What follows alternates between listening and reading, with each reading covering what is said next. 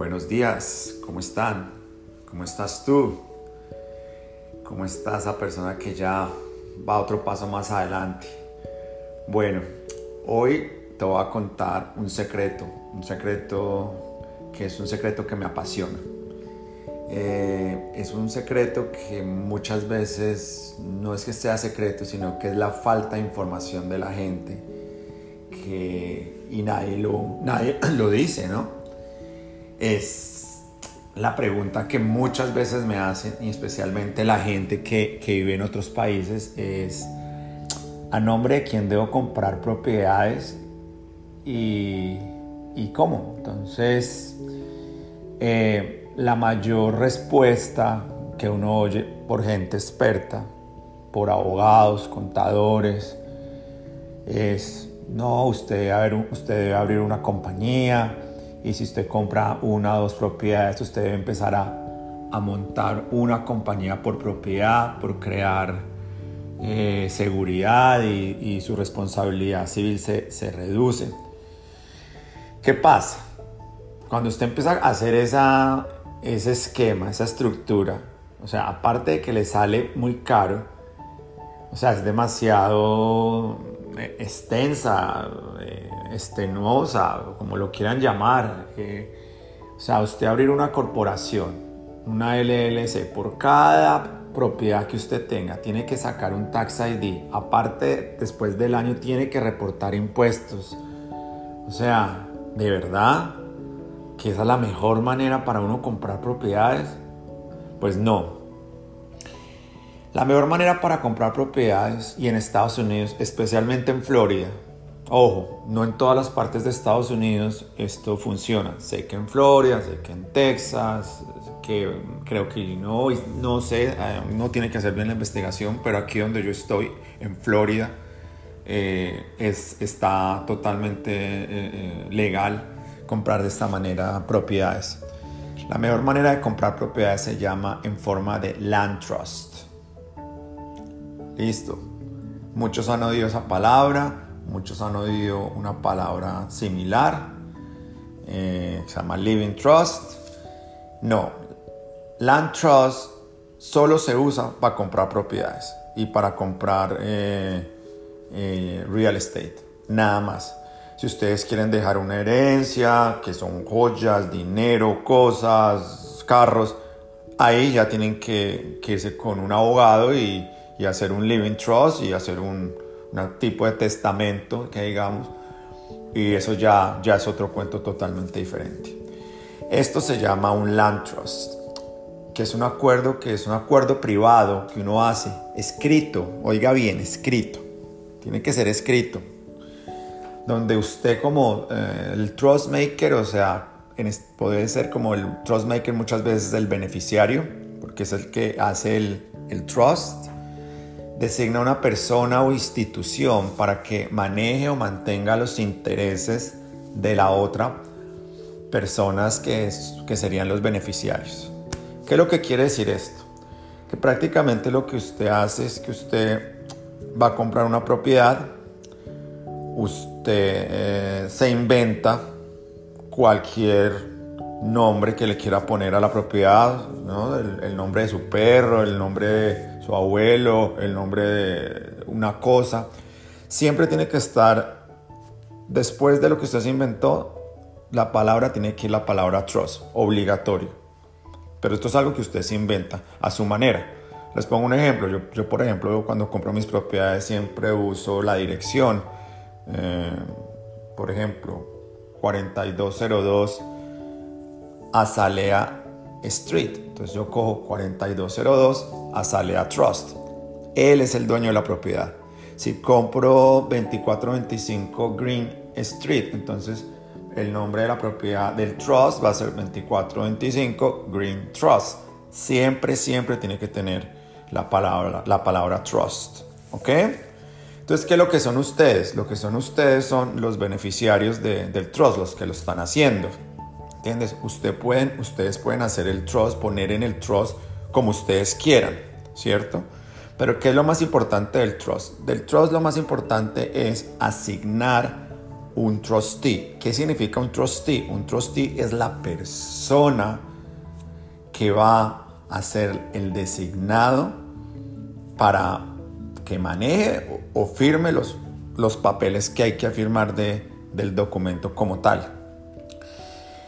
Esta persona, ¿quién puede ser? Esta persona puede ser el gato, el perro, bueno, su primo, su suegro, pero puede ser hasta una compañía. Houseway Solutions, mi compañía, presta un servicio de, de Lantros solamente por 100 dólares anuales. 100 dólares anuales, eso no, no es nada del otro mundo. Entonces, esa persona o trustee no tiene nada que ver y no tiene ningún interés con la propiedad. Simplemente es la persona que firma y que es como el representante legal, digámoslo así, de, del beneficiario, de todo lo que hay por detrás. Listo. Ya teniendo claro quién, qué es un land trust, les voy a dar unos cuantos eh, beneficios eh, que tiene un land trust. Tiene muchísimos, pero solamente yo les voy a dar, les voy a dar eh, cinco en este momento. Yo sé que pronto van a querer oír más y todo, pero bueno, ustedes saben que esto es información y si quieren más, pues me, pueden llamar y, y ya podemos hacer una cita y hablar. Lo más importante de un Lantros es que crea anonimato. El anonimato es usted ser un fantasma, o sea, ser un bajo perfil. Nadie sabe, nadie sabe que, quién es el dueño. Y ustedes me van a decir, pero ¿cómo así? Sí, es muy sencillo. Cuando ustedes tienen un trust, un land trust, lo único que se graba en la corte es eh, los, las funciones que tiene el, el trustee del trust y quién es el trustee, no más. El beneficiario o las beneficiarios que hay detrás del, del land trust no, no se muestra ante el, no se muestra ante los récords públicos. Entonces usted es un fantasma. Chévere, ¿no? Imagínense, uno actuar como fantasma que nadie se dé cuenta que tiene uno. Una maravilla. Bueno, otro beneficio, el liability o responsabilidad civil. Ustedes imaginan, porque esto me ha pasado, que ustedes tengan, bueno, eh, suena muy triste y todo, pero me pasó. Teníamos una propiedad y un niño, era una piscina, tenía una piscina la propiedad y nosotros no, no teníamos seguro ni nada de la propiedad. Teníamos seguro de la propiedad, pero estas clases de seguro no, no cubren accidentes y eso. En fin, para no hacer la historia más larga, eh, el inquilino vivía, eh, hicieron un asado y se murió el niño. Se ahogó en la piscina, nadie se dio cuenta mientras estaban en una fiesta ahí con la música duro, el niño se metió y el niño se ahogó. Conclusión, hubo una demanda, bueno, al final querían poco dinero, bueno, llegamos, llegamos a un acuerdo y, se, y, se, y listo. Entonces, ¿qué es lo que pasa? Cuando esa persona puso la demanda fue donde un abogado. Entonces el abogado colocó Iván Santa o en esa época puso mi nombre. Vio, oh, Iván Santa, ¿quién es? Entonces vio que tenía más propiedad. Dijo, aquí hay platica. Entonces la demanda para, para adelante. Entonces así sucede. Cuando a alguien le pasa algo en una de sus propiedades, se cae, se ahoga, se muere, el piso, el piso no hubo una negligencia de ustedes y no, no, lo, no lo hicieron porque pues uno no, no es perfecto y uno a veces no puede estar mandando a todo el mundo automáticamente a arreglar las cosas. O sea, y lo demandan. ¿Qué pasa cuando llega el abogado? El abogado va a mirar quién es el dueño de la propiedad. Cuando ven que es un land trust, dice, aquí no hay nada que hacer. Mejor dicho, le devuelve el papel al señor y le dice, váyase a buscar aquí, eso es una cacería de brujas aquí no, hay, no se puede ir detrás de nadie. Entonces es, muy bueno porque no se reduce a cero la responsabilidad civil o liability en inglés. Otro beneficio, tiene la flexibilidad de cambiar al beneficiario cuando usted se le dé la gana, sin ningún problema. Usted simplemente llega, lo cambia y lo notariza si quiere y ya, lo vuelve y lo guarda en su caja fuerte. ¿Por qué? ¿Qué pasa? Si usted, por ejemplo, usted quiere dejar una propiedad a nombre de, su hija, su hija tiene 17, que va a cumplir 18, entonces la tiene como con el 80%, 90% de dueño del, trust porque es lo que usted le quiere dejar por si algo pasa. Pues resulta que cuando cumplió 18 su hija se, se, se cuadró con el rockero marihuanero de la esquina y se fue de la casa. Usted tiene la flexibilidad de llegar y decirle, ah, bueno, se fue, no está estudiando, venga para acá, cuadra eso, le quita, la deja en el 10% y usted se queda con el 90% y eso lo puede hacer usted cuando quiera. Listo, les voy a dar otra. Esto, esto, esto es mejor dicho, esto es lo mejor que hay, este, este Lantros, déjenme decírselo. Les voy a dar otro. Esto los va a dar solo unos, unos beneficios, unos pocos de los tantos que tiene. Yo cuando, vean, yo les cuento la verdad, yo cuando me di cuenta de esto, o sea, fue hace pocos años, no hace mucho.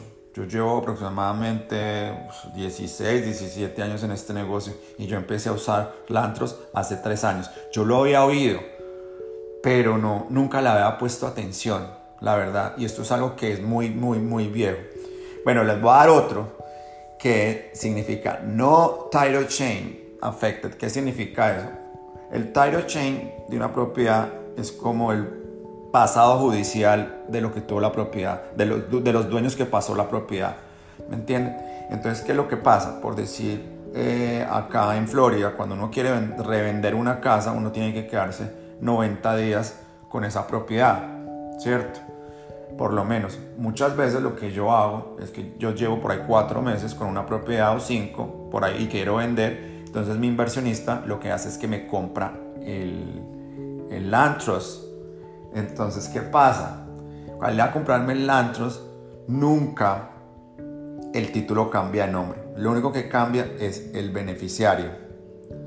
¿Me entiendes? Él es el beneficiario. Entonces esa persona puede poner la propiedad automáticamente en el mercado sin tener que esperar los 90 días. No, no es una maravilla.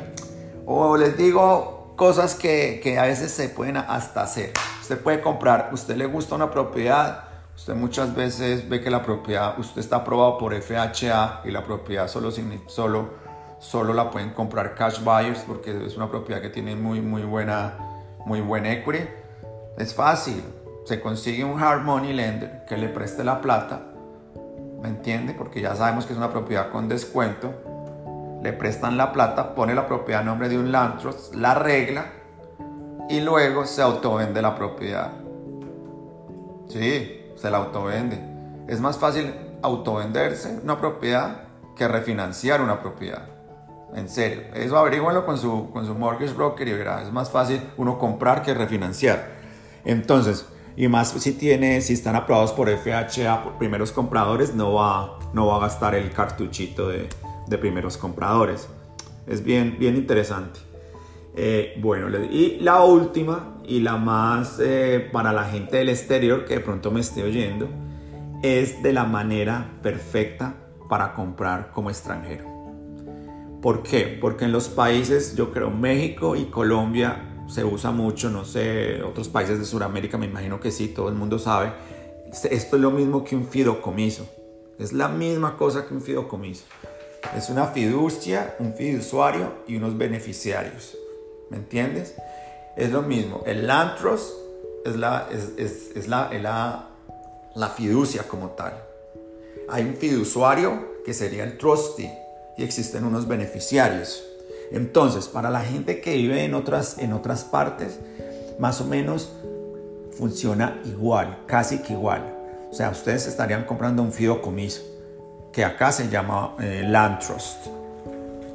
Entonces, bueno, muchachos, espero que les haya gustado mucho esto. Este tema del Land Trust eh, es muy largo, es prácticamente para hacer un podcast de una hora o dos, hacer una exposición completa. Pero si ustedes están interesados me pueden llamar, yo los puedo asesorar y bueno, eh, es muy muy interesante. Ahí los dejo, nos vemos en el próximo podcast. Muchas gracias.